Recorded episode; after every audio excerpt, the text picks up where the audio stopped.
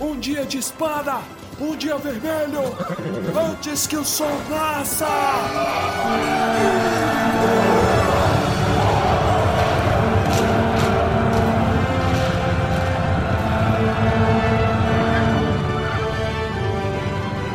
Almares, senhoritos e senhoritas, o meu nome é Pedro. O meu nome é Daniel Paladino. Oi? Nossa, isso é antigo. Eu não peguei essa É referência. muito antigo. Você não conhece o Daniel Paladino? O vídeo do Daniel Paladino. Você nunca viu o Não. Daniel Paladino? Vou assistir agora. É, Gente, Daniel Paladino, aqui. Gente, Daniel Paladino na minha frente em Edron. Jogou uma Magic Wall. Jogou duas Magic Wall, gente. Sono! Seu brocha inútil, vem me ajudar, Sono! Vem me ajudar! Ai, eu vou morrer, gente! Mas isso daí é por conta que a gente foi chamado de Paladino. Então eu acho que a gente tem que se, se usar mais. Aceitar o título. É aceitar o título, abraçar o. Mas cê- eu, eu fico pensando, quando um paladino aceita o título de paladino, ele não deixa de ser paladino? Porque tem que ser humilde. Não estou aqui para discutir filosofia, estou aqui só para jogar Magic Wall. Vai, Ih. se apresenta. Eu sou Baessa ainda, o mesmo de sempre, infelizmente. Não, felizmente. Felizmente, né, porra? Muito orgulho, é. Vai.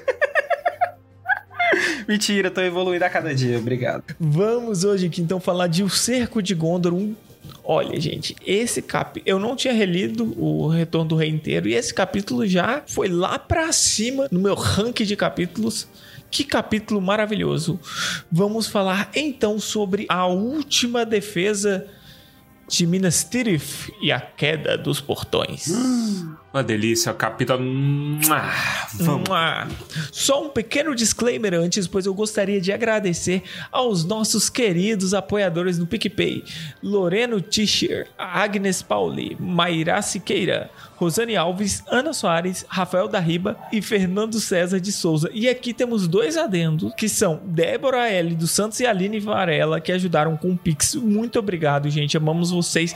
Esse foi o primeiro mês, mês de outubro foi o primeiro mês que o Se pagou.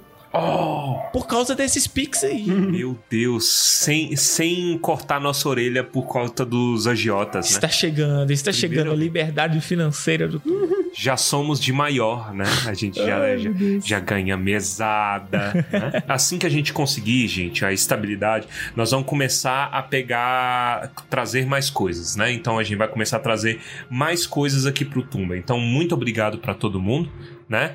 Que tem nos ajudado, que acredita na gente, que investe na gente, né? E também a você que nos escuta e que espalha a palavra, porque você ajuda do mesmo jeito e ajuda pra caralho. É isso aí, muito obrigado, nossos queridos ouvintes. E vamos então para o episódio. Capítulo 4 O Cerco de Gondor. O melhor capítulo dessa porra! Toca a vinheta!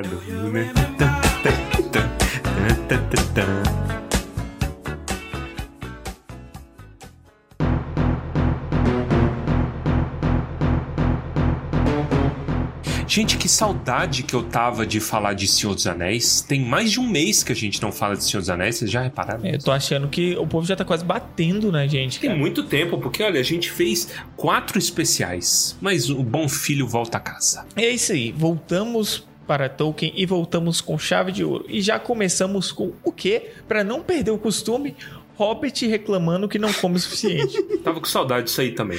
Eu também tava. pois é. E é bom que o Pippin fala, ô, mano, que merda, não tem comida, por que, que você me trouxe pra cá? E o Gandalf fala, ah, porque você fez merda, né? Exato. É verdade.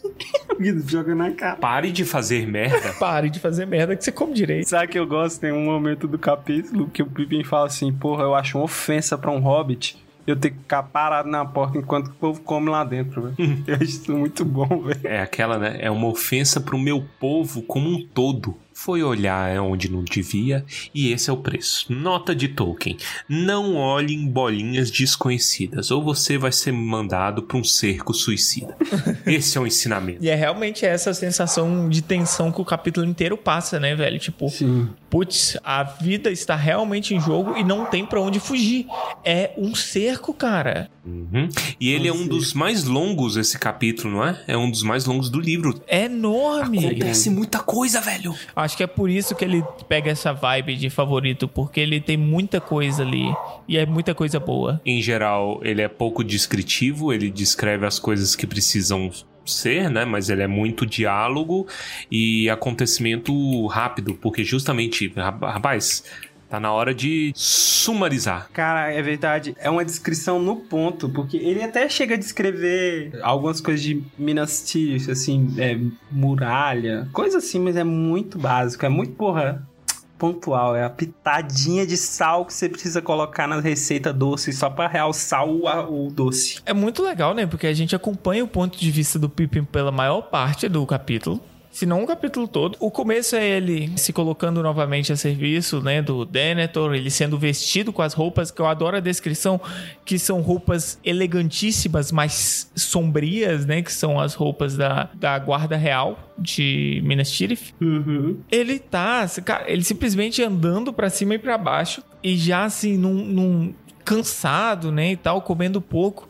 E aí ele tá na beira, no momento de calma dele, ele pensa, putz, vou acalmar aqui um pouco, vou ficar na muralha e ele vê cavaleiros negros voando, cara. Meu Deus. Sim. Mas antes disso tem outra coisa também. Já começa com patada de Denethor. O Denethor aqui, ele é uma presença sensacional e ele já começa com o top perguntas que eu odeio. A gente tá descendo aí com Gandalf e o Pippin para eles conversarem com o Denethor. Eu não sei se eles foram requisitados, creio que sim, mas aí já começa com aquela patada desgraçada que eu odeio. O Denethor fala: o que que você poderia fazer a meu serviço? Aí o Pipe, eu pensei que o senhor que ia me dar o, o trabalho, né? Minha, as tarefas. Aí ele, e serão quando eu souber para que que você serve. Puta que pariu.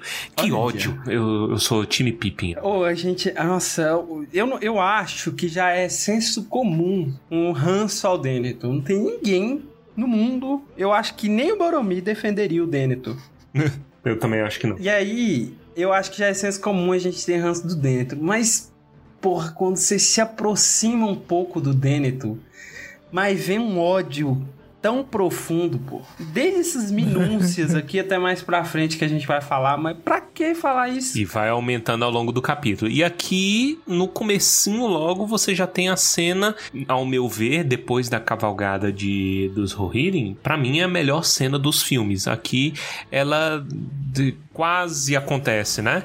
Que é a cantoria, né? Você sabe cantar? Uhum. Aqui, no, os uhum. filmes eles misturam muita coisa, porque, por exemplo, o lanche do Denethor foi mais cedo no livro, né?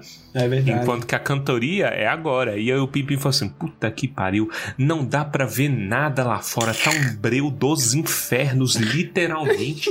entendeu? Nós vamos tudo morrer e você tá me pedindo pra cantar, irmão. O que, que você quer que eu canto? Kelly Key? Ah, vai me alegrar muito, Kelly Key. Não, eu não vou cantar Kelly Key. Não tô no clima. Depois que isso passar, eu canto todas as da Kelly Key. Eu sei todas. Mas agora não. Sou a Barbie Girl. Canta o resto daquele que eu quero ver se você sabe. Se você quer ser meu namorado, Isso. fica ligado. Acho, acho, que a música daquele que eu mais conheço, a Maria Gadu regravou. Chama Baba Baby. Baba, baba, baba, baby, baba. A Maria Gadu re regravou? Regravou. Caralho. Eu não sabia disso eu, também. Eu, eu, e é muito boa a versão, inclusive ouçam. Eu estou não ironicamente intrigado. Eu quero... Eu quero... Ouvir. Você não acreditou. Agora imagina isso na voz do Billy Boyd. Ouça. Agora imagina. eu, pra mim, Kelly Key é só do cachorrinho. Eu odeio todas. Essa coisa do Denethor falar assim, pô, tu canta, tu sabe cantar? Me lembra muito um, um menino que eu conhecia. Ele, ele era meio doido, assim. Ele era meu colega na, de escola, assim. Aí uma vez ele chegou num amigo meu e perguntou assim: pô, tu joga no gol? Aí meu amigo falou: jogo. Pô, pula aí pra eu ver. Do nada. Velho, a gente ficou se olhando.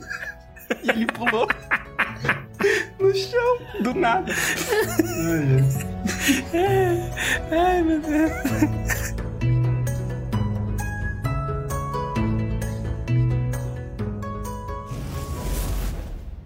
But we have no songs for great halls and evil times. And why should your songs be unfit for my halls?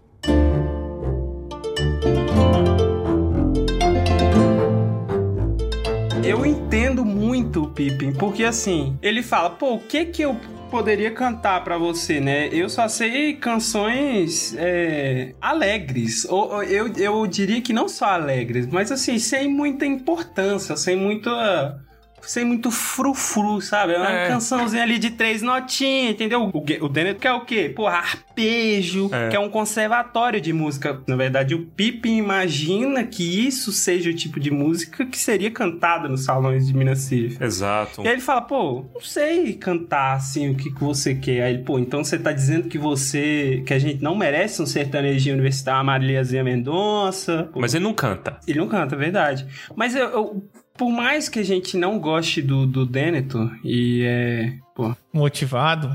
Assim, é unanimidade. Apesar de unanimidades em geral serem perigosas, que eu acho bem posta. Mas o Denethor, ele, res- ele responde o Pippin de um jeito que eu acho inteligente. Ele fala, por que essas canções seriam inadequadas para os meus salões ou para horas como esta? Quem viveu muito tempo sob a sombra está proibido de ouvir ecos de uma terra não perturbada por ela? Eu acho isso bonito. Só que depois Isso aí é vem a bom. mesquinharia de falar, pô, a gente protege, você não dá valor. Cara, Isso, é típico, né? é porra, Gondor, Gondor. de Deus. É- Gondor é assim, é que nem paulista aqui falando que sustenta esse país, entendeu? É Gondor. Eu que defendo esse país. É verdade. Então, Gondor é o estado de São Paulo, já temos aqui setado. A gente nunca falou, né, o que, que eram as coisas além, além do condado. o Denethor é o Dória, então. Produtor de soja falando que alimenta o Brasil. Exato. É o Dória, o Denethor é o Dória. Então, aí depois desse rolê do Denethor, ele se veste e é aquilo que a gente tinha falado antes. Ele vai lá pra muralha, né? Reclama do cheiro do ar pesado, fedorento que tá vindo. E aí tem a cena dos Cavaleiros Negros, que ele entra em pânico total. Assim, eu entendo. E, é- e ele se sente especialmente mal porque o companheiro dele que tava lá junto é o Belegond, né? Beregond. ele sai correndo pra ajudar. Enquanto o Pippin, a- o único instinto dele é abaixar e ficar com medo. É porque o, o Pippin, assim, não é, por- não é pelo Pippin ser um covarde. O sentimento que o Pippin tá tendo não é muito diferente de todos os homens da cidade. A questão é que o Pippin não tem ordens, É. entendeu? A, a ordem do, do Pippin é fica aí. Uhum. Saca? Então, tipo assim, como ele não tem nada pra ocupar a cabeça na frente da desgraça, aí ele abaixa e fica desesperado. É o pior tipo de coisa a se fazer em uma situação de crise. Nada. Né? Que aí você fica desesperado, você fica parado, você não tem quem Travadão, ajudar, né? onde trabalhar, e ele não sabe o que fazer. Não é nem culpa dele. Eu tenho muita pena dele, do, do Pippin nesse capítulo. todo. É verdade. Ele tá se metendo em algo muito maior do que ele. Que ele nem entende, ele nem sabe. Então, aí o que acontece? Apesar desse pânico, ele vê que há um, um clarão de luz ali no meio e é ele, o nosso homem Gandalf, saindo pra ajudar a chegada dos cavaleiros perdidos ali de Gondor. Tá chegando a cavalaria, parte dela liderada pelo Faramir. É uma chegada assim, extremamente dramática, porque envolve uma, uma semi-luta, né? um afastamento dos, dos, dos Nazgûl e ali você tem um gostinho do poder de Gandalf, cara. Gandalf chega, tá com a luz e os bichos vão embora. Uhum. E, e- e, de novo, evocando os filmes, eu me lembro do respiro que eu dei assistindo Retorno do Rei pela primeira vez. Porque o Retorno do Rei, como um todo, ele pega muito bem essa carga de. De desgraça que tá acontecendo em Gondor, né? Então, tipo, o que que. O tanto que os caras estão ferrados. E de repente, quando o Gandalf ergue o cajado e solta a luz pra segurar os caras, é, é quase a mesma cena, né? Faramir na retirada. Você dá um respiro, porque aí tem a voz de uma criança, né? Cantando, que é muito bonito, inclusive. Não sei se vocês lembram dessa cena. Não lembro. Ô, Milton, coloca ela aí, o, o sonzinho que vocês vão lembrar da vozinha da criança. É muito bom, que é uma voz calma no meio de todo aquele inferno. Mas aqui ainda é mais aterrorizante, cara. Eu tinha esquecido quanto que esse capítulo é aterrorizante. Primeiro, por quê?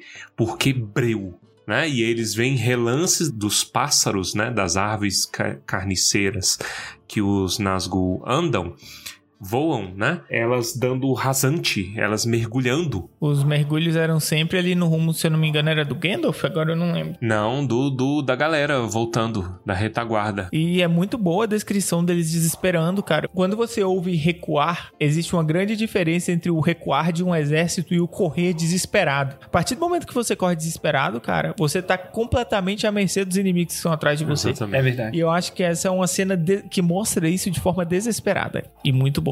E ela se repete depois quando o Faramir tomba, né? Porque no quando o Faramir tomba, a galera tá vindo ordenada. Tipo assim, tem um comboio, tem gente correndo a esmo, mas tem um comboio que tá ordenado. E de repente os Nazgûl aparecem de novo. e aí é bagunça, entendeu? É desespero, é corre negada. E aí os caras debanda, puta, é, é muito terror, velho. Cara, é muito massa. Eles entram, o Faramir está bem, você sente um pouco de calma, e aí você tem a fatídica cena entre Faramir e, e Denethor. Sabe o que eu acho engraçado? Quando o Faramir chega, a cidade toda tá gritando Faramir. Cidade não, né? A galera que tá ali, na verdade, né? É, Na verdade, é não só, tem ninguém. é só exército agora. Aqui É só é exército, é. A cidade é vazia de natural, ainda mais agora. Mas assim, e os caras começam a gritar Faramir. Faramir, pô, igual torcida de futebol gritando pro cara entrar. Isso aqui eu lembro do Chapolin Colorado. Não sei se vocês lembram o episódio que ele fica pequenininho e vai subir em alguma coisa. E aí os caras do Chapolin Colorado, o- os personagens, ao invés de ajudar o Chapolin a subir, eles ficam gritando o nome do Chapolin. Aí eles ficam, é... Vermelhinho. Ah! É. Pô, eu não lembro o que, que eles gritam. Eu sei que eles ficam gritando. É, vermelhinho. Ai, não lembro. Eu sei que eles ficam gritando. Isso me lembra também um pouco isso, assim. Mas é muito bonito, assim. É uma torcidinha organizada ali pro Faramir chegar. E aí eu acho muito louco isso, porque o, o Faramir tem um ouvido muito atento. Ele tem ouvido absoluto. Porque no meio de tantas vozes ele consegue ouvir O timbre do esquisito. o timbre do esquisito. Lá no meio ele fala: aqui, cara? É, é uma criança, é um, é um hobbit. E aí ele olha diretamente pro Pipe e fala: opa, de onde é que você vem, fi? Eu já vi um pequeno aí com a. Pelo caminho aí, só que você tá com o uniforme da torre, né? Porque na verdade o Pippin tá vestidinho de, de, de Gondoriano. E aí é, é bonito você ver Faramir agora pelo olho de outro pequeno também. O Pippin. E é im- impressionante como o Pippin ele tem a mesma afeição imediata que o Frodo teve. Que o, o Pippin bate o olho no Faramir e fala assim: Epa! Esse cara aí Epa. é sangue bom. Entendeu? É, é- é imediato. Ele veio e fala: olha, o cara tem um ar. Ele é tipo Aragorn. Talvez não tão alta. Ele não tem uma nobreza tão alta que nem o Aragorn. Que é esquisito. Tem uma hora que ele parece que é nobre demais. Mas também não é tão remota. É mais próximo de mim, né? Puta, olha. Como que o Pippin tem essa, esse sentimento em um olhar, aí é coisa que só Tolkien explica, né? Mas a gente, a gente releva a cafonice da coisa. É bonito. É É bonito e cafona. Sabe que eu tava pensando esse capítulo, ele é belo nos termos do Torres, assim, porque ele é. Ele é meio triste, ele é meio pesado, mas tem uma beleza. É, é a- é a coisa que o Torres fala. Beleza na tragédia. É muito. E aí, e tanto é a, a gente tem a tragédia física, né? E aqui a gente tem a tragédia emocional, que é o filho do Denethor conversando com, com o Faramir. Mas ainda assim, porque não tem só os dois, tem o Gandalf também na equação. E eu acho sensacional o Gandalf morrendo aos poucos conforme o Faramir conta do Frodo, né? Em parte pelo Denethor agora estar sabendo da existência do Frodo, em parte por, pelo próprio Gandalf saber a merda em que o Frodo se meteu. Sim, porque ele tem informações quase imediatas do Frodo, né? Assim, dois dias pros caras é. Porra, uma informação bem precisa. Sim, ele. E é, e é aquela questão, né? O Gandalf, ele sabe o peso dessas palavras. Ele sabe que quando, elas, quando essas palavras estão envolvidas no caminho do Frodo, as chances de sucesso vão lá pra baixo imediatamente. Exato, o Gandalf fica pálido, né? Ele fala, puta, Ele perdeu. agarra a cadeira, né? E não, não levanta. É, ele dá um pulinho. E é bom porque o Denethor, ele saca isso na hora. Exato. Fica lá, putz, o Denethor, ele leu aí muito mais do que ele deveria ou poderia ter entendido. Muito, muito mais. É, é, muito bacana. Vale aqui notar também, eu sempre tive uma dúvida do porquê que a galera metia tanto pau no Denethor dos filmes. Falava que o Denethor era louco e tudo mais. Mas aqui a gente tem um grande insight da diferença entre os dois, porque o Denethor, ele é muito malandro, ele é muito esperto, É. entendeu? Você vai na vendinha comprar o grão de farinha, ele já te volta com um moinho montado entendeu? Pronto, já produzindo. Que ele já tem tudo. Então, é, é pra, pra bom Denethor, um, sétimo de palavra basta. É verdade. O Denethor pra mim é o Temer, cara. O Temer. Temer, cara, eu não, pô, eu não falaria nada pro Temer porque eu não confio naquele ser humano. Ele é veaco a ponto de me entender melhor que eu. Mas o Temer, ele é. Temetor. Temetor. Não, mas uma coisa tem que ser dita do Temer. O Temer é o controlador de crise geral da República. Sim, isso é verdade. É o oposto do Denethor, né? Que é uma coisa que o Denethor não tem, porque o Denethor é, é, chega na crise ele quebra. É, ele apaga fogo com álcool. Literalmente. É, só pra contextualizar os ouvintes, isso aqui é uma história que a, a gente já descobriu há um tempo, só que a gente não teve a oportunidade de trazer no podcast. Porque quem é nosso ouvinte aí do, dos especiais HP vão lembrar do dia que a gente falou do edifício Joelma. Não vou lembrar em qual especial, se é no Ordem da Fênix, Enigma do Príncipe.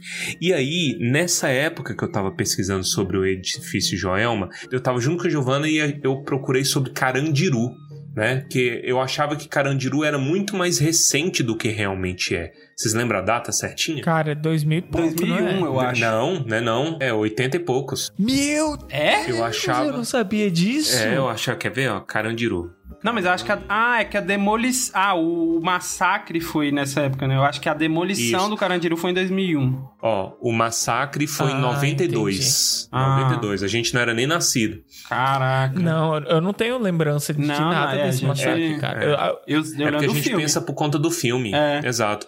E aí, o que acontece? Eu, aí eu fui pesquisar a história do Carandiru, porque eu ouvi assim por alto, mas tá, não conhecia. E aí o interessante, né? Tipo, a gente viu toda, toda a desgraça lá de Carandiru, que não convém. É, é uma história muito longa pra trazer no programa e não, não faz parte da pauta. O que faz parte da pauta é Michel Temer. Por quê? Porque eu descobri que o Michel Temer, ele que foi comandado pra conter o, o pós-massacre, entendeu? É. Então ele foi a contenção de danos pra ser o gestor de crise lá. Então o, o Temer, sem querer querendo, é o nosso Boris legazo. Sherbina. Boris, Boris Sher, é, Sherbina. É. E o nosso Denethor. Se não entendeu, ouça episódios É antigos aí. Isso. E não sabemos qual. É, exato. É. Boris. Entra lá no Wiki. Isso, veja a nossa wiki. Nossa wiki é uma boa referência de coisas aleatórias que nem a gente lembra. É. Mas voltemos então. O Denethor não tem inteligência emocional e ele não teria capacidade de aguentar a crise, tanto é que não teve. né? E aconteceu o que aconteceu. Mas em se tratando dele com Faramir, vai, o que, que vocês mais querem Eu falar? não sei, eu acho que sempre é clichê em filme a pessoa perguntar, filme série, pro pai ou pra mãe, ah, você tem um filho favorito? Aí sempre fala, não, amo os dois igualmente. O Denton claramente nunca viu nenhum desses filmes, que, velho, o que ele faz aqui, pô, é impressionante. É impressionante o que ele faz com, o- com o Faramir. Pô, eu, não, eu acho que aqui tem uma das frases que eu acho mais, mais marcantes assim, do livro, que é o, o, o, o, o Faramir, na verdade, ele é obediente ao Denner até, até o final, né? Teoricamente até o final da vida dele, mas na verdade ele não morre, mas o Denethor morre. Que ele obedece o, o, Denethor pra ir numa missão que ele vai morrer, que ele sabe que ele vai morrer. Mas como Sim. o Denethor tá falando aí que, pô, o Boromir teria feito e teria, porra, acontecido. Aí ele fala, pô, eu vou, mas se eu voltar, que você faça é, melhor juízo de mim. E aí ele depende de como você voltar. Pô, essa frase me quebra em tantos sentidos, cara. É muito bizarro. Isso é muito escroto, cara. Quem faz isso com o próprio filho? Olha, se a gente colocasse num papel frases mais filhas da puta pra serem ditas nesse momento, colocasse num, num, num cestinho, né? E sorteasse e retirasse, essa seria a mais filha da p possível de ser retirada no, ne- desse cestinho. Não fez nenhum sentido essa minha analogia, mas isso é só pra mostrar o quanto que ele é filho da p. Escola Verônica. É impressionante. É, exato. Não. Isso já é no final da conversa, certo? certo, certo. É, já é no final da conversa. Então, durante essa conversa, você teve a questão do anel. Do anel, é verdade. A gente nem falou, né? E desde ali você já vê que o, o, o Denethor, ele não tá batendo bem da cabeça, cara. Já. Ele faz a comparação. No que diz respeito ao, ao filho, né? A comparação entre os filhos, ele de fato deixa óbvio e escancarado que ele gostava do Boromir. E você, Faramir, você é um merda. Você nem pra trazer o anel pra mim, que é toda aquela discussão gera, né, toda aquela discussão, aquela briga maravilhosa entre o Denethor e o Gandalf, com o, o Denethor falando que o ideal era que ele ficasse com o anel, porque ele o protegeria, e se tudo tivesse acabado, ele usaria o poder do anel. Isso, e é importante salientar, a praga do anel está É. sempre presente Uhum. aí, sempre presente no coração do Denethor também. Então, porra, o Denethor me traria o presente. E aí o, o, o, Gandalf, o Gandalf manda, console-se, que eu gosto de ler como controle-se. Né? Arrombado. Você se engana, né? Ó, O, você acha que o é bom que é um tapa na cara, né? Olha, sorte do Boromir ter morrido, meu irmão. Foi sorte do Boromir ter morrido, morre, porque ele morreu de forma nobre e deixa ele descansar em paz, caralho. Mas se ele tivesse vivido, ele teria morrido em desgraça. Ele não teria sido o teu filho. Você nem ia reconhecer. É maravilhoso a briga dos dois, a discussão dos dois, porque o Denethor ele vira e manda: Cara, é, se você não confia em mim, você não me conhece. O Gandalf vira pra ele: Oxi, não confio em você mesmo. E ouvindo você falar, eu confio menos ainda. Se eu confiasse, eu tinha mandado o anel pra cá e minha vida seria muito mais fácil. Exato. Você acha que a gente ia estar nessa merda toda se eu confiasse em você, caralho? E tanto é patada em cima de patada. Mano, onde o Gandalf tá é bom diálogo. Tanto é patada em cima de patada que ele, que ele ainda fala assim: irmão, ô Denethor, você, como é seu costume, você tá pensando só em Gondor. Você tá pensando só em você. Entendeu? De novo, colocando, pontuando aquele negócio: Gondor só pensa em si. Onde estava Gondor quando o Fold Ocidental caiu? Não, isso aí é invenção bosta dos filmes. Não deixa de ser um meme gostoso. Conflito forçado do PJ. É, é entre quem esse, esse rolê? Foi o. O que não existe? Quem que fala isso? É o Telden que fala isso do Fold Ocidental, né? É, o Telden quando o Gandalf sugere pra coisa, mas isso é só nos filmes. É, no filme ele lança um fold, cara. É bom que você vê aqui. Você já tem uma resposta fácil pra isso. Gondor está sendo acuada para dentro das próprias muralhas. Me diga como Gondor ia sair para ajudar alguém. Olha aí. Exato. E, e é importante notar duas coisas que eu não me lembro de ter dito no último capítulo, mas eu- nos últimos capítulos. Primeiro, o sistema de faróis, por muito bonito que ele seja, é, é bacana desmistificar isso aí. Depois vocês dão uma olhada, vocês confirmam pra aí, os ouvintes. Mas o sistema de faróis nunca foi projetado pra chamar Rohan. Hum, Sabia disso? Não sabia disso. Não foi projetado. O sistema de faróis, ele é chamado para ele, é, ele foi projetado para chamar Gondor, Ah, para chamar os vassalos, para chamar a galera ali perto, porque querendo ou não, tem muita gente e é por isso que muita gente tá entrando no primeiro capítulo do livro. Os faróis são para Gondor, para Rohan é outra coisa. Qual que é outra coisa? A flecha. A flecha vermelha, entendeu? E Muito bom. e é aqui que fica muito clara a inteligência do Denethor frente a eh, Denethor livro frente ao Denethor filme. Por quê? Porque o Denethor filme fala: "Ah, não, não vou chamar não. Ah, se chamar vai vir o Aragorn. Não quero o rei é esqueci, não sei o quê. Enquanto Ele consegue ser especialmente Estúpido. filho da É, puta no filme, né? é a, a beira da sandice. Se a gente fosse considerar o realismo da distância, né, não daria tempo na hora que o, o Denethor acende os faróis, não daria tempo para Rohan chegar nunca, porque a guerra já estava na boca dele. E Ao contrário disso, nos livros, ele já chamou já tem muito tempo caval o cavaleiro que chega lá na galera, por sorte, já saiu de lá tem muito tempo. Entendeu? E o Denethor pediu ajuda pra todo mundo. Só que aí no desespero dele, ele olha o tempo todo, né? Porque ele, ele já perdeu a confiança de que Rohan vai vir. Em parte por conta da Palantir dele. Uhum. A quantidade de conversa que saiu de um meme. Exatamente. Meme bosta de conflito forçado PJ.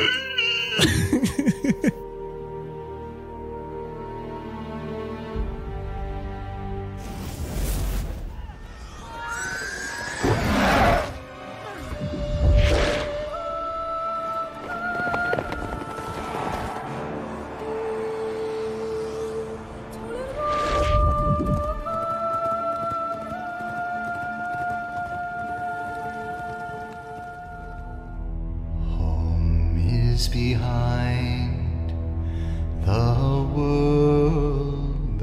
Um outro ponto relevante envolvendo Gondor é que ele é um bastião da defesa da Terra-média, né? Ele tá ali mantendo o- as passagens de Osgiliath, que são muito relevantes, que serão perdidas. Mas assim, enquanto elas estão mantidas, é extremamente difícil que o exército de Mordor atravesse. E o exército, inclusive, o exército de Mordor, eles estavam trabalhando em formas de atravessar o rio sem o povo de Gondor saber. Isso eu achei meio loucura, tá ligado? Tipo, ah, do nada apareceu um monte de balsa atravessando o orc. Como que vocês não viram o povo construindo um monte de balsa? É, não sei, o pessoal é meio desligado, né? No meio da guerra eles não estão atentos. É, no meio de uma freaking guerra. Mas assim, né? Não tem opção. O Faramir, ele. Eu não lembro agora se é exatamente lá que ele vai defender. Eu acho que é, né? Ele vai pra Ramas. Vocês têm que lembrar que tem uma muralha feita de cuspe e chiclete que Gondor fez entre Minas Tirith e Osgiliath, É. né? E essa muralha, ela tem certa importância. Por quê? Toda a estratégia de defesa de Gondor é retardo. Eu tenho que retardar os inimigos e ir dando trabalho, diminuindo até meu reforço máximo chegar, que é quem?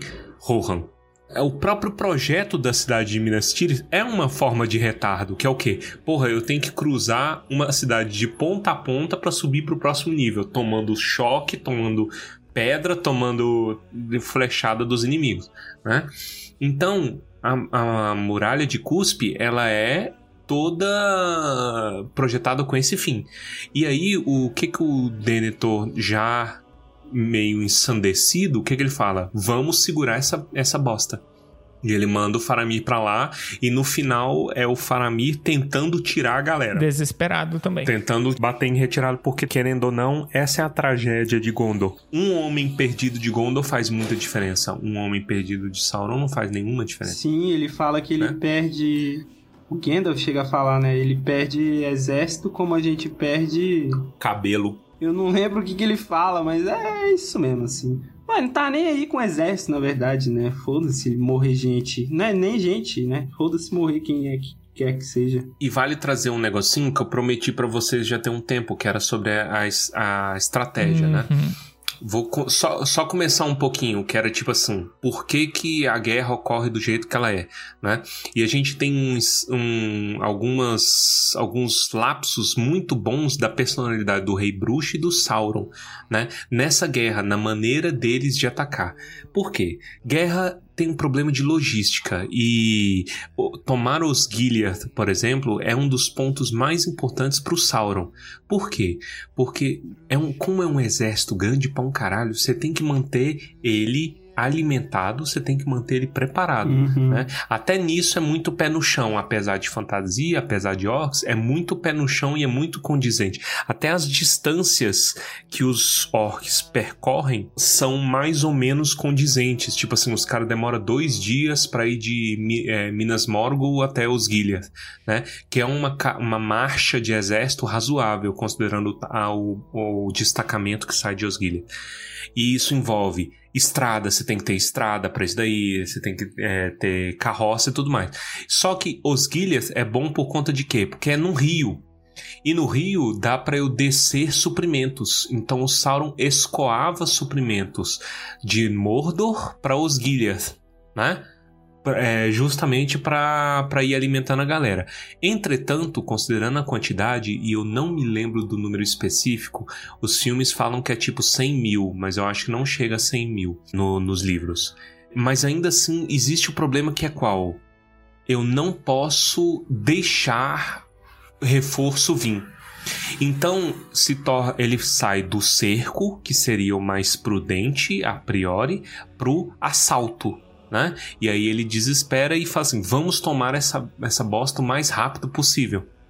E tanto o, o Rei Bruxo ele é imprudente, ele é uma figura imprudente, você vê ao longo de todo o capítulo isso, que ele ativamente participa da batalha. Isso não é uma coisa que rei faz. É verdade. O Denner até fala, né? É, exato. Ele tá ativamente, então, de tão confiante que ele tá na vitória. E aqui é, é interessante você notar como que eles vencem, né? Como que o bem vence no final. É quebra de moral. Por quê? Porque pensa você, se coloque no lugar de um orc, né? Você crê que está do lado certo da história, como o Twitter costuma falar, né? Mas você crê que está do lado certo, você vai destruir, você é poderoso, você é forte teu exército é forte, tem muita gente. E não só você é foda, como você está do lado de um deus. Por que do lado de um deus? Porque o filho do Maego acabou de fazer o dia virar noite. Né? Então existe todo esse fator de moral também. E gradualmente a moral vai quebrando por várias coisas que vão acontecendo nesse e nos próximos capítulos. No final, por exemplo, quando o dia reaparece, quer dizer, meu Deus não é tão poderoso assim. Foi só uma nuvem. Puta, era só uma nuvem. Fudeu, vamos todo mundo morrer. E aí tem uh, o Aragorn, tem todas as coisas que vão acontecendo. Então, quer dizer, é, é, muito bacaninha. E tem muito mais coisa, mas eu não vou me alongar muito, porque também ninguém Uhum. merece. Tá? Merece, Ficar merece. horas e horas de. de Se tá ouvindo tumba, merece. É verdade, é verdade. Tá ouvindo Tumba merece. Então isso aí é o preço que se paga pelo conhecimento.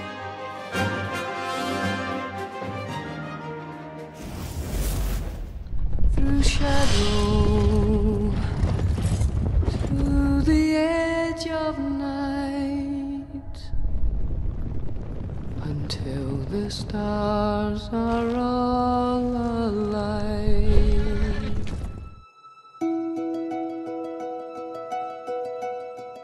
Eu acho que a gente falou do, do- do- da relação do Faramir e do Denethor, e a gente falou da frase dele, que é pesadíssima, mas tem outro momento também dessa relação dos dois, que é o momento em que o Faramir, eu acho que o Faramir chega a perguntar pro Denethor assim, você preferia que eu tivesse morrido no lugar dele?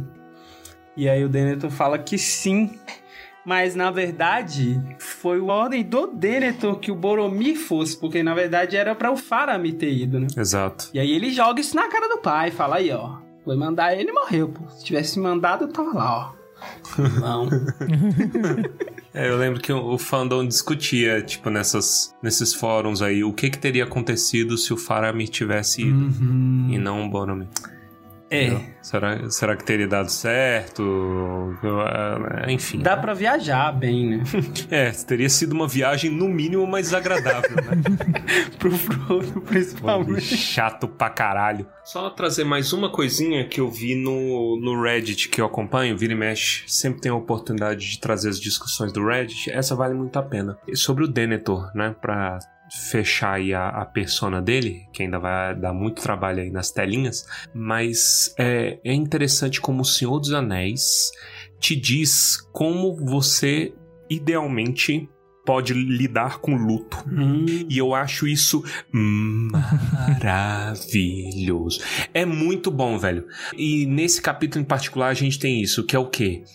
Duas pessoas, dois reis, entre aspas, né? um, um rei, entre aspas, como eles lidam com luto extremo. Théoden, no livro passado, é, Denethor, nesse livro.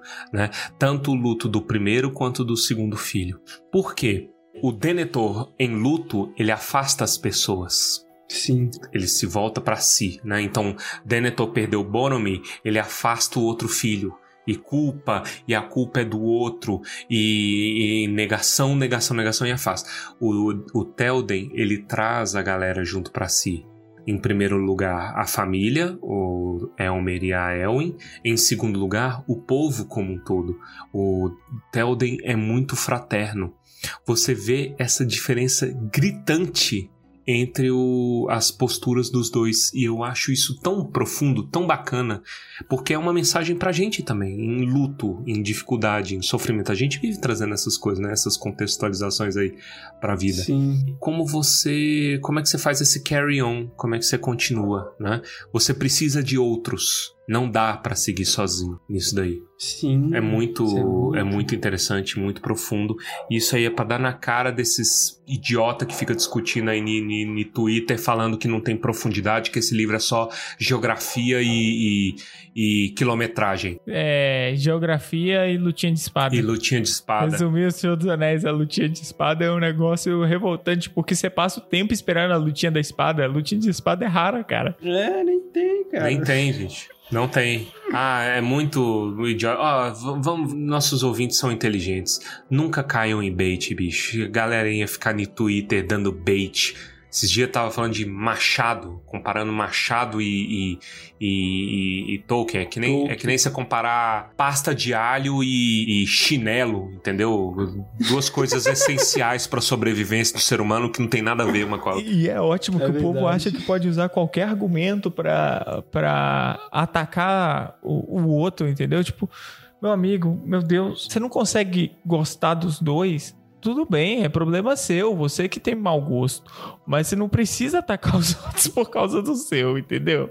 Vai falar mal de Machado, mano, vai falar mal de Tolkien gratuitamente? Ah, pra eu quero incentivar a literatura nacional. Incentiva a porra da literatura naci- nacional, é genuíno. Deixa as pessoas curtirem as coisas. É. Que merda. Machado é bom. Esse Ah, pessoal é muito. Nossa senhora. E, e- e corroborando um pouco com o Torres, com a indignação do Torres, essa discussão veio do TikTok. Ai, É, é, Adolescente é outro câncer. É outro câncer. O, Ah, não, o- o nicho de adolescente que tá descobrindo, que aprendeu a ler ontem e já é o doutor. Ah, nem. Adolescente adulto também. Tem cara barbado de, de, de 20 e poucos anos que fica fazendo é verdade. intriguinha idiota aí.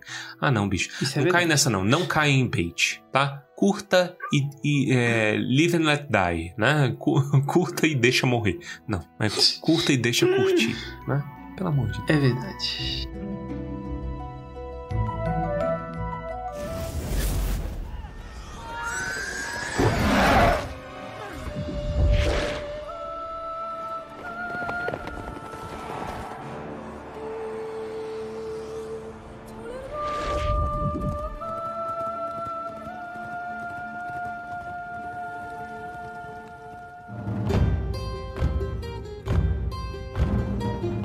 Vamos continuar aqui o capítulo, então. Essa discussão entre o Denethor e a, a ida do Faramir, né? É o único tempo de calma que eles têm. Porque já no dia seguinte, você já tem o pau quebrando inteiro. Então, a única coisa que acontece antes é o Pippin discutindo com o Gandalf sobre o Gollum. E o Gandalf já fala: a minha única, o meu único medo é a traição. A traição que pode vir das mãos daquela criatura. Porém, lembre-se, o traidor pode trair a si mesmo. Isso é muito legal. E é a forma que o Gandalf tem de tentar acalmar o coração do Pippin, né? É, e aí é, tem, no filme é bonito também, mas aqui tem, ele fala, o Pippin pergunta, pô, Gandalf, ainda há esperança? Ele, só a esperança dos, na verdade ele fala de um tolo. No filme dos tolos, eu É, acho, a não lembro direito, mas é bonito isso. É muito. O Gandalf toma muito tempo pra acalmar o Pippin. Eu acho isso tão bonito. Uhum. Sim, Porque isso é o Gandalf, bicho. É esperança, é piedade, entendeu? Ele tem pena do, do molequinho que não tinha que estar ali. E então, começa a pancadaria. No que começa a pancadaria, chega um mensageiro. E aqui vou aproveitar para comentar o negócio de an- antes Torres. Eles tinham levantado antes que Osgiliath era importante por um motivo simples. É difícil de atravessar. Então, se eles tentassem atravessar, o inimigo deveria pagar caro. E a primeira coisa que o mensageiro diz foi: o inimigo não pagou caro o suficiente. Ele pagou menos do que a gente imaginava, porque o plano deles foi muito bem feito. E aqui eles falam que há muito tempo eles vêm construindo balsas e barcaças escondido em Osgiliath Oriental. E atravessaram todos de uma vez. Mas, mas mesmo assim, ele fala que tem um ponto principal ali. E esse ponto principal é o Capitão Negro. É o Capitão Negro que, que comanda a guerra através não da força, mas do terror. Ele inflige terror puro nas pessoas. E é de- aí a gente consegue ver o quão difícil seria a briga, uma briga desse nível. Entendeu? É algo que, como, como mentes normais, nós não conseguiríamos entender. Tanto que o Gandalf ele já manda em seguida. Então precisam de mim mais lá do que aqui. Porque é é uma, é uma treta nível Gandalf. Não é uma treta nível Torres ou Baessa ou Pedro, tá ligado? Olha, ri, mas não subestima, não. E eu tenho, eu tenho um spoiler muito grande, mas ele explica tudo e eu não sei se eu vou lembrar lá no final. Você sabe por que, que é o Gandalf que fala assim, eu que tenho que ir? Ah, Porque ele tá com o anel. Ele tem um anel de Nária. Ele tem um anel Nária durante toda a aventura. E o anel Nária é coragem. olha. Ele inflige coragem no coração das pessoas, entendeu? Então, quando ele fala o problema é o terror, ele tá indo pra lá justamente porque é ele que tem o poder. É, é, ele tem o cheat, enquanto o, o, o Rei Bruxo tem um spell de fear, né? é, é- é basicamente isso que ele inflige. O Sim. Gandalf tem o spell de, de maior, né? de santo, vamos falar assim, de coragem. Cara, e agora, parando pra pensar, a Lanterna... A, a nova versão do Lanterna Verde, porque tem uma antiga que não tem nada a ver com isso. A primeira versão. Mas a nova versão do Lanterna Verde tem muito a ver, porque o anel do Hal Jordan, que é o verde, que é a força verde, é força de vontade. E tem o anel azul, que é a esperança. E aí, um dos poderes do anel azul, na verdade, do verde, do verde, é que quando ele tá perto do azul, ele fica mais forte, porque força de vontade com esperança fica maior. E o anel amarelo é medo. Então, quer dizer, o Que louco. Kit King tá com um anel amarelo. não sabia disso mesmo. Interessante isso daí. O Gandalf vai, Vai. Vai. o, o Pippin passa uma noite ali solitário. Aí, tipo, não tem nem intervalo. Já volta com, com gritaria de novo. Estão atacando a muralha. O Beregond desesperado, onde tá o Faramir. É, aí o Gandalf chega, o Gandalf chega, putz, o, o Faramir não morreu ainda não, mas tava, tava vivo, mas assim, tava tenso o bagulho lá. E aqui você tem aquele, a segunda é, debandada desesperada deles, né? E aqui você vê o nível de derrota que tá sendo essa guerra. Novamente, você tem a, a- a tentativa de abrir um portão e trazer para dentro tropas desesperadas sem se expor para as tropas inimigas. E é engraçado como aqui tem a cavalaria de Amroth também, né? Que sai o príncipe de Dol Amroth com a cavalaria dele, que são os únicos cavalos de Gondor, pra tentar dar uma furada. Porque você tem que lembrar que cavalo vence infantaria. E até então, quem tá perseguindo os desesperados, agora a treta já tá entre é, Minas Tirith e a muralha de Cuspe. Né? Que vocês têm que lembrar. Ramos. Vai ficar isso aí, velho, no imaginário das pessoas. Vai, ser muito saudável. Mas aí, tipo, os- é, querendo ou não, eles partem pra dispersar, né? E aí o Gandalf ajuda e tudo mais. É muito desespero, bicho. E, e nesse capítulo eu- teve uma coisa que eu fiquei pensando, falei assim, uai, é tudo breu. É tudo no escuro. Que horas que eles têm noção de quantas pessoas eles estão enfrentando? E aí a resposta vem do Pippin ou do Beragon lá em cima, né? Que eu acho que tem, tipo, de repente ele vê isso depois que o Ramas já foi tomado, né? Agora é cerco mesmo. Eles veem um formigueiro Sim. de orcs.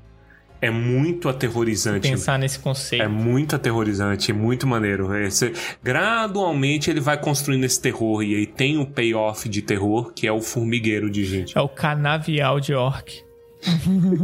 Canavial de orc, finalmente. Que na verdade não é só orc, né? Tem... né?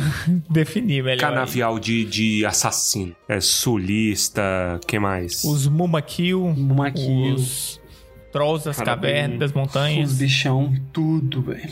O que acontece nesse momento é a recepção desse recuo, né, dos exércitos, seguido pelo, pelo ataque das máquinas de cerco, que é mais uma coisa completamente bizarra, completamente sai do good vibes do Tolkien aqui pra virar algo realmente tretoso. Nossa, terror puro. É, ele causa os incêndios. Isso é incrível, cara. Porque eu entendo aqui que eles não estavam prontos para uma catapulta, né? Isso é algum tipo de tecnologia que pegou eles muito desprevenidos, porque pra gente hoje, a gente olha pra um cerco e uma catapulta é uma arma que a gente sabe que vai estar presente em um cerco. E pra eles foi meio que um choque os incêndios começarem dentro das cidades. Porque eles consideraram a fortaleza, eles consideravam uma fortaleza impenetrável, né? Sim. Na verdade, quando eles veem a, o- a piscada e os bichos construindo coisas, falam, ah, não vai dar nada, porque não vai conseguir chegar até aqui, é muito alto e tudo mais. Eles ficam despreocupados, né? Ah, eu lembrei aqui também. Eles falam que o fogo. Eles não, eles não conheciam a catapulta de fogo, especialmente, porque eles falam que quando a bola caía no chão, ela explodia através de uma mágica bizarra. Provavelmente a mágica era, sei lá, pólvora. Exato, mas, mas você tem sempre que pensar que essas coisas são assim, tipo, pólvora é mágica, é ciência, né? Então, querendo ou não, eles tinham algum conhecimento. É, né? aos olhos de quem não conhece. Né? E Mágica. o que se seguiu ao, ao incêndio foram as cabeças. Nossa, aí pegou. É muito Puta, doido, é cara, muito porque a descrição forte. dele é um pouco visceral até demais. Porque ele fala das cabeças, ele fala é, de reconhecer os, os rostos. Ó, os rostos. reconhecer os rostos ainda os deformados e pensar que há dois dias eles estavam andando altivos pela cidade. Assim, você realmente Sim. entende como aquilo destruiria a moral de um exército.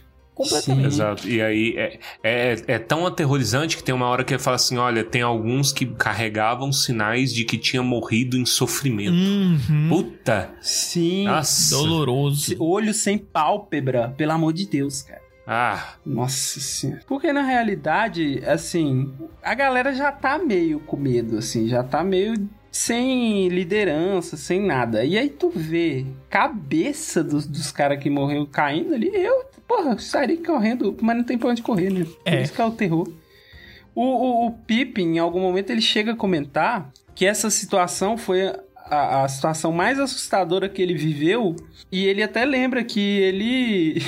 Ele foi capturado por Uruk-hais, ele foi levado por Uruk-hais e, e não, pô, não chegou aos pés disso aí. bicho, guerra, trincheira. É, E de novo volta as pragas pra trazerem terror, né? Os Nazgûl. Uhum. um fier no grito. Fear no grito. But we have no songs for great halls and evil times. And why should your songs be unfit for my halls?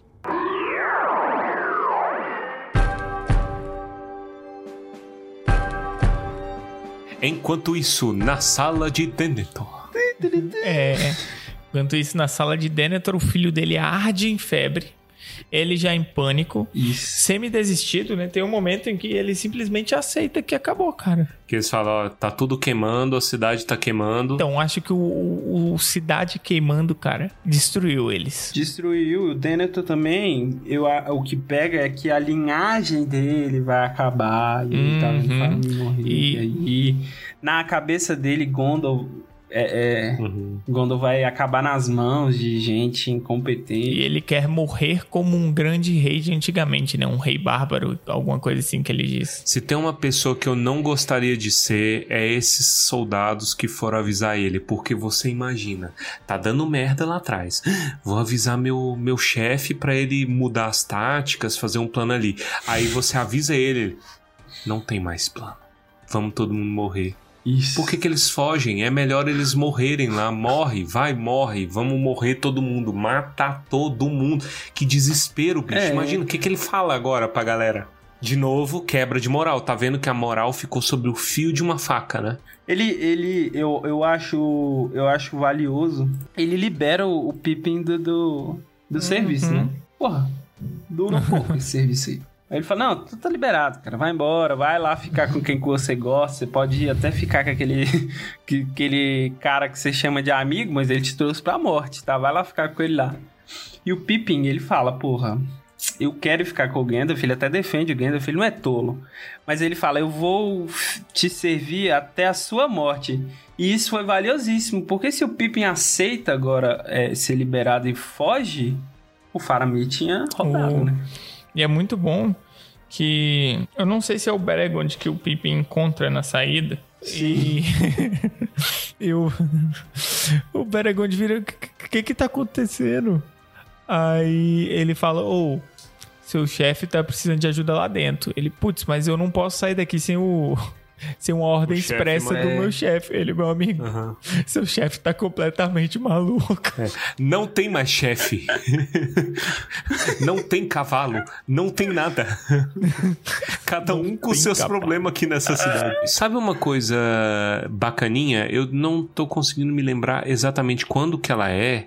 Se ela é logo depois que o Denethor vê o Faramir semi-morto ou se tem alguma coisinha um pouco antes. Mas vocês perceberam que nesse capítulo o Denethor enlutado, ele sobe no- na torre. Ele sobe na torre, tem uma descrição que, tipo, na torre do regente, se não me engano, ele vai dar uma subida e lá, quem olhasse pra torre ia ver um brilho, tipo uma estrela lá dentro. Plim. Tem um brilho momentâneo e depois ele desce. O que que é isso? É o Denethor indo provar pela última vez da droga que consumiu a mente dele, né? Quer no sentido alegórico, quer no sentido literal aqui da- do, do texto, que é o quê? A Palantir. Ele vai dar uma, uma última olhada na Palantir, porque no desespero é aí que ele enlouquece, entendeu? Ele enlouquece depois que ele manda um zap pro Sauron, porque o Sauron, velho, o cara, ó, vocês podem ver é, vocês podem ver que, tipo assim, ao longo, como que a gente sabe as coisas que o Denethor sabe e tudo mais? Ele consulta no Palantir que ele tem, né? E ele tá o tempo todo em zap zap com o Sauron. Né? Só que o Denethor não é pouca bosta, ele tem uma mente em que ele, até certo ponto, ele consegue resistir o Sauron. É lógico que o Sauron mente, dá informações erradas, tenta dar desesperança. O Sauron vai conquistando ele, mas muito aos poucos. Qual que é o momento em que ele quebra? Quando o Denethor já perdeu toda a virilidade e força dele, vendo Faramir morto, né?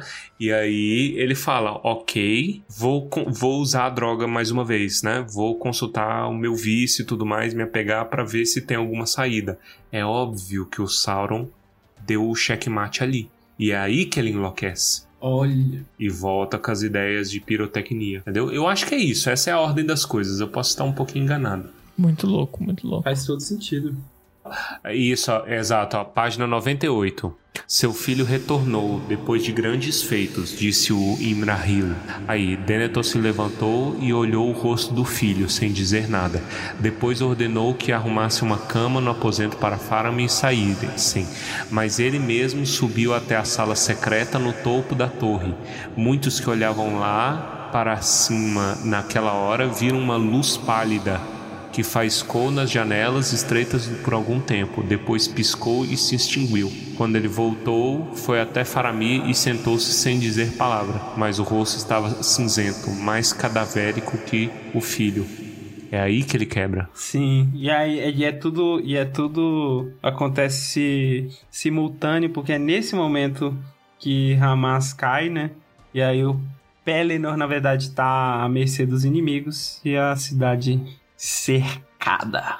É isso. Após esse momento entre o Pippin e o Belegond aí, você avança, né, pro, pro final da batalha. Pro final da batalha, não. Pro final do capítulo, que é a a metade da batalha ainda. O início, não sei. Exato. Muita batalha. É, e o, o personagem principal desse final de livro é o Grond, né? Hum. Grond. Grond. Não tem nem discussão. Que é um ariete imenso, cercado por, por feitiços mágicos ali, feito para derrubar a- a- os portões de Minas Tirith. Um feito é, até hoje que, que até hoje nunca havia acontecido, né? Vocês perceberam que o, o, o portão de. Aliás, a muralha de Minas Tirith, ela é de Mithril, né? Mas ela é negra? Eu, eu não sabia que era de Mithril, não. A muralha é negra. Procura pra você ver. Muralha de Minas Tirith. Mas a muralha é de Mithril? A muralha, eu, é, não, o portão é de Mithril. Ah, O tá. portão é de Mithril. A muralha é a mesma coisa de Ortank, que ele até fala. Porra, então quantos condados tem naquela muralha? Exatamente, tem muito. Rico é assim. Portão. Portão custa mais que uma cidade inteira. Isso é um reflexo. É o acúmulo de capital. Não, é, não. Se, o, É. se a cota de malha vale o condado, aquele portão vale a Terra-média inteira. Exa- exatamente. É, é, é que a gente não, não sabe muito da, da cotação, da, da especulação. É, a gente, graças a Deus, não tem uma noção do preço das coisas aqui. Considerando, por exemplo, a quantidade de ouro que os anões têm, né? E a quantidade de joias, pre- pedras preciosas que eles produziram, virtualmente infinita, né? Então, quer dizer, o ouro não vale nada, o ouro vale algodão, entendeu? Vale, vale que- mesmo que vidro aqui. Então, às vezes, pode não valer nada esse portão. É verdade, pode só ter, A inflação galopante da Terra-média.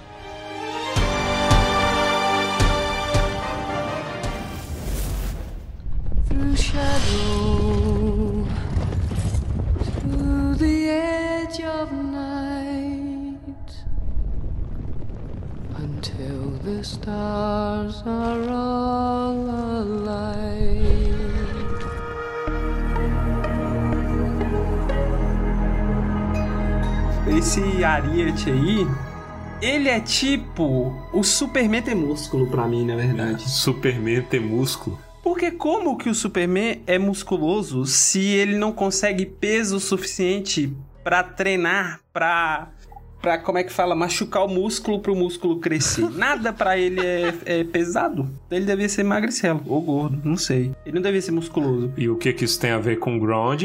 O Grond, ele é muito grande, mas ele tem magia. Ele poderia ser, porra, um palito. E derrubar o negócio. Entendi. Mas eu não Entendeu? acho que seja magia por si só. Eu entendi, eu entendi. Tem, é que tem que ter uma junção. Imagina, chega Gronde, um palito. É, exato. Aí, com a foto da Gina pre- pregada assim do lado. Exato, amarrada num cotonete. né? O Ground, o cotonete. Você Muito sabe de onde bom. vem Ground? Hum. O nome Ground? O nome? É do martelo do Morgoth. Do martelo de quê? É o martelo do Morgoth. Ah. Que não é um martelo de pregar prego. Exato, é um martelo de, de, de Pregar gente. pregar gente. Entendeu? Ai, é, mas o Grond, o Grond no filme, ele- aí que tá, é, a gente tava conversando sobre o Grond mais cedo off, offline. Na verdade não é offline, é online, mas fora do, do podcast. E eu não lembrava que não tem o Grond no, no corte do cinema, né? É porque eu lembro deles cantando. Os orcs cantam. Gron, Gron, Gron, É legal, legal. Tararã, tan. Aí fica nessa. Vai começar a música do ACDC depois, né? Exato. É, eu acho que tem, eles só não focam tanto, tipo, os, os, os animais puxando, tem, tem esse rolê. E aí os, os arqueiros de Gondor alucinados tentando matar. Aí, é, assim, o Grond, se tem no filme, ele não, não tem a importância que eu acho que é dada no capítulo do livro, no, no livro, na verdade. Não tem a importância que é dada no livro, porque no livro o Grond tem uma partezinha explicando isso aí, que ele, a- o nome, por que que o nome é Grond, ele tem a cara de lobo, e aí, pô, tu amassa a cara do lobo no portão e derruba o Eu, portão. eu gosto do pé de realismo quando o Gron tá chegando, que ele fala até dos animais, né? Os animais que estavam carregando o Gron, vira e mexe enlouquecia e espalhava destruição. Sim. E aí vinha o outro pra tomar no lugar. De novo, logística de guerra. Tem que ter animais grandes pra caramba puxando esse bicho. Sim. E aí, quem, quem dá ordem pro Grond é o Rei Bruxo e, é- e ele grita três vezes. E três vezes o Grond bate no portão e derruba, né? São só três batidas. Desespero, né? Que é talvez a melhor cena do filme. Do, do livro. É a melhor cena do livro e a pior cena do filme. Eu odeio a cena estendida do Rei Bruxo com o Gandalf. Ela é horrível. É, é meio, é meio anticlimática, pelo que eu me lembro. Conflito né? forçado do PJ, porque ele bota o Gandalf como fraco. Ele dá a certeza de que o Gandalf ia morrer ali. E você É não verdade. tem muito isso no livro. Ele destrói o personagem do, do Gandalf. Se, eh, se- ó, se eu posso dizer que eu odeio uma cena no Senhor dos Anéis filmes, é essa. Essa cena foi um erro, ela é estendida, porém não deveria nem ter sido filmada. E é isso. A revolta do homem. Cara, eu acho, eu acho engraçado assim, quando o portão cai, todo mundo foge, né? E aí fica lá o Gandalf é, montado em cima do Scadofax. E aí eu, eu parei pra pensar, porque ele fala que o Scadofax é o único cavalo que não tem medo. E bicho, cavalo é um bicho que tem muito medo. Você não tá ligado? Cavalo, pô, se explodir um, um, um desses bichos, desses negocinhos que você taca no chão e faz barulho, cavalo corre, pô. Ô, esses cavalos nessa cidade devia estar maluquinho da cabeça, cara. E só o Scadofax lá. E só o paradão. Scadofax. E justamente faz questão de salientar no final, né? Nenhum cavalo teria aguentado aquilo ali, esse terror. Mas o Scadofax, Chad Scadofax, tava ali.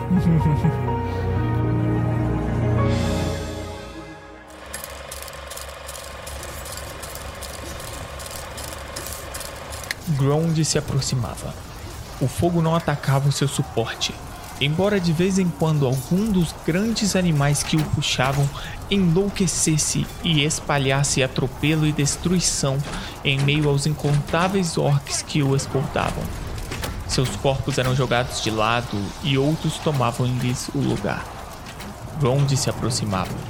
Os tambores retumbavam alucinadamente.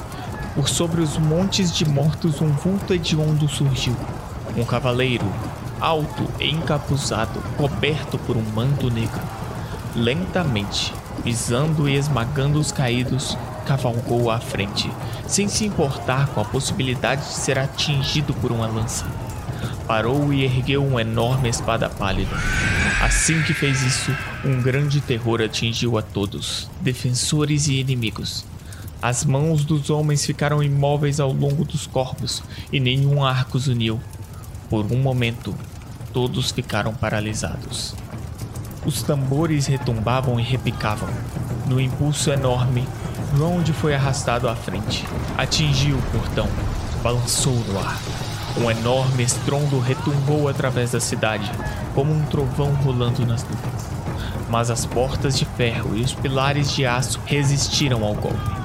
Então, o Capitão Negro se ergueu nos estribos e gritou numa voz apavorante, pronunciando em alguma língua esquecida palavras de poder e terror capazes de estraçalhar coração e pedra.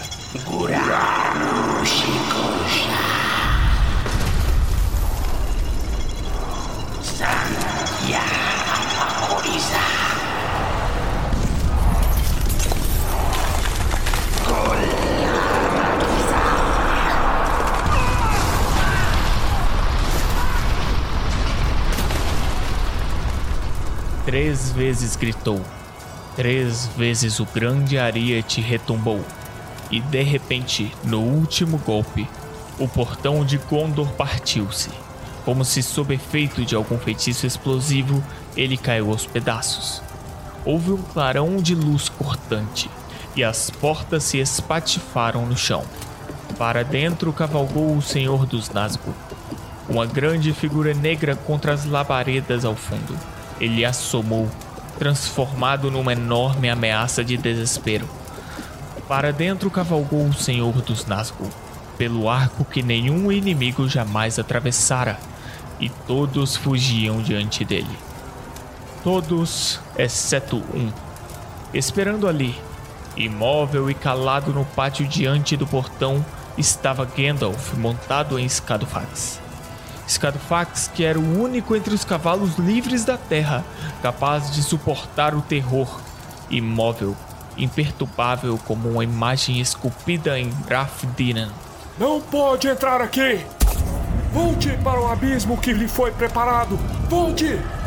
Caia no nada, que aguarda você e seu mestre! Vá! O cavaleiro negro jogou para trás o capuz e todos ficaram atônitos. Ele tinha uma coroa real. E mesmo assim ela não repousava sobre nenhuma cabeça visível. As labaredas rubras reluziam entre a coroa e os ombros largos e escuros protegidos pela capa. De uma boca invisível veio uma risada mortal.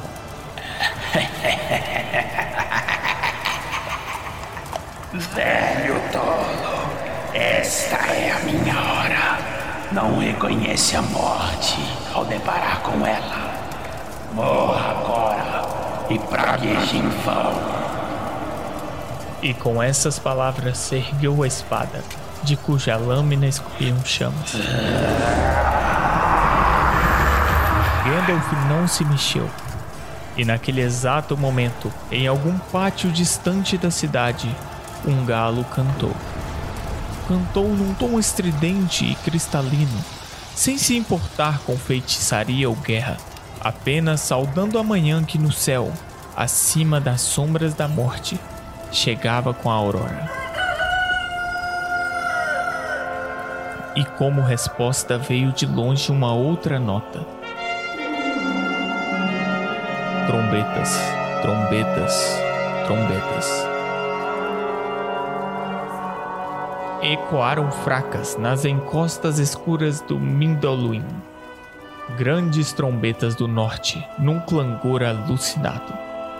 Rohan finalmente chegara.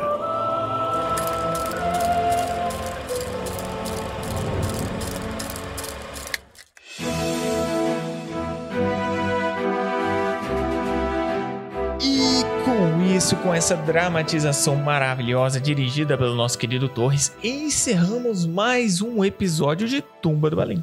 Gostaria de agradecer a todos pela caminhada, gostaria de agradecer aí por todos que têm acompanhado também os especiais de Harry Potter, pela paciência esperando o lançamento dos nossos episódios de Senhor dos Anéis enquanto fazíamos de Harry Potter. E se você não ouviu e tem interesse, vai lá ouvir. No meio tempo, continue conosco, continue compartilhando para os seus amigos. É muito importante. O Tumba precisa de vocês para continuar crescendo. E não se esqueçam, entre em contato com a gente, manda DM no Tumba, segue lá o grupo no Telegram. Se conseguir ajuda no PicPay, tudo tá tudo lá no site na aba apoiadores www.tumbadobalim.com.br ou no nosso e-mail tumbadobalim@gmail.com. E vamos então para os comentários cretinos extremamente sucintos do episódio de hoje. E eu já vou começar, eu vou começar dizendo o seguinte: Ground, Ground, é, Ground esmaga. Que, que bosta. Pronto. Bosta. De onde é isso? É do Hulk. Vamos lá então com Torres. É, eu tô um pouco triste aqui nesse capítulo porque a gente descobriu, né? Ah, A gente descobriu o que que era o poderoso picorrijo. O poderoso picorrijo é o que jogaram na porta aí da, de, de, de Minas Tirith, né? Grond é o poderoso picorrijo. Tudo se resolveu. Obrigado. Obrigado. Poderoso O Picorrijo. poderoso picorrijo. Eu só, só imagino o- a bosta do rei bruxo. né? The Law Humongous. Boom. Greetings from the. Todo episódio agora que tem picorrijo, agora é Humongous. Humongous. Caralho.